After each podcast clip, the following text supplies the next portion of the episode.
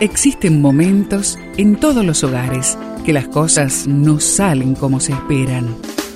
Susana y Gustavo Piñeiro te traen soluciones para tener un hogar diferente y duradero. Quédate con nosotros, porque ahora comienza Hogares de Esperanza. Mansedumbre y dominio propio. Contra tales cosas no hay ley. Gálatas 3:23. Este texto lo encuentras en la Biblia. ¿Sabías que todos tenemos algo que nos tienta a comprar? En los cursos que impartimos, les pedimos a las personas que hagan una lista de sus tentaciones financieras.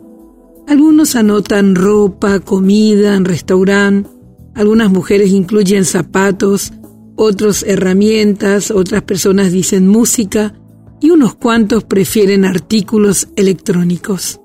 En realidad, para no caer en esas tentaciones financieras, la vacuna es el autocontrol, también llamado templanza o dominio propio. Es esa capacidad de sujetar mis deseos a lo que debo. Es no ceder a lo que quiero. El autocontrol es fruto del Espíritu Santo que consiste en desarrollar esa capacidad de moderar nuestros apetitos o caprichos. Es saber contener nuestros impulsos que nos impiden ver que hay otras prioridades financieras que resulta de un carácter prudente y en realidad hay que ejercitarlo.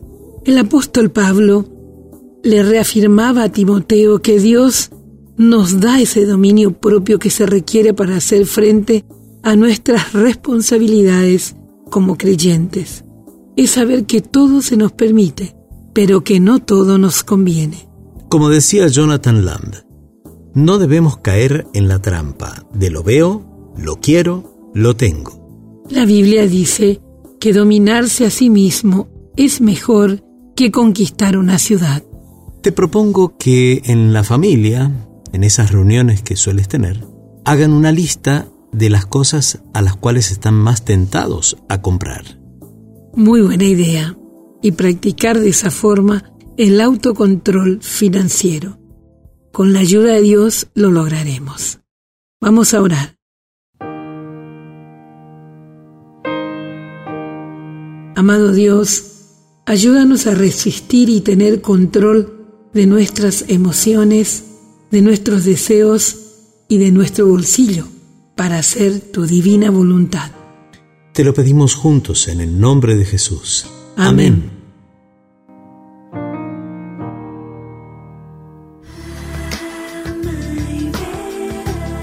Esperamos que el tema de hoy, junto a Susana y Gustavo Piñeiro, haya traído la esperanza a tu vida. Si deseas ampliar este tema, seguí al Dr. Gustavo Piñeiro en Facebook y Twitter.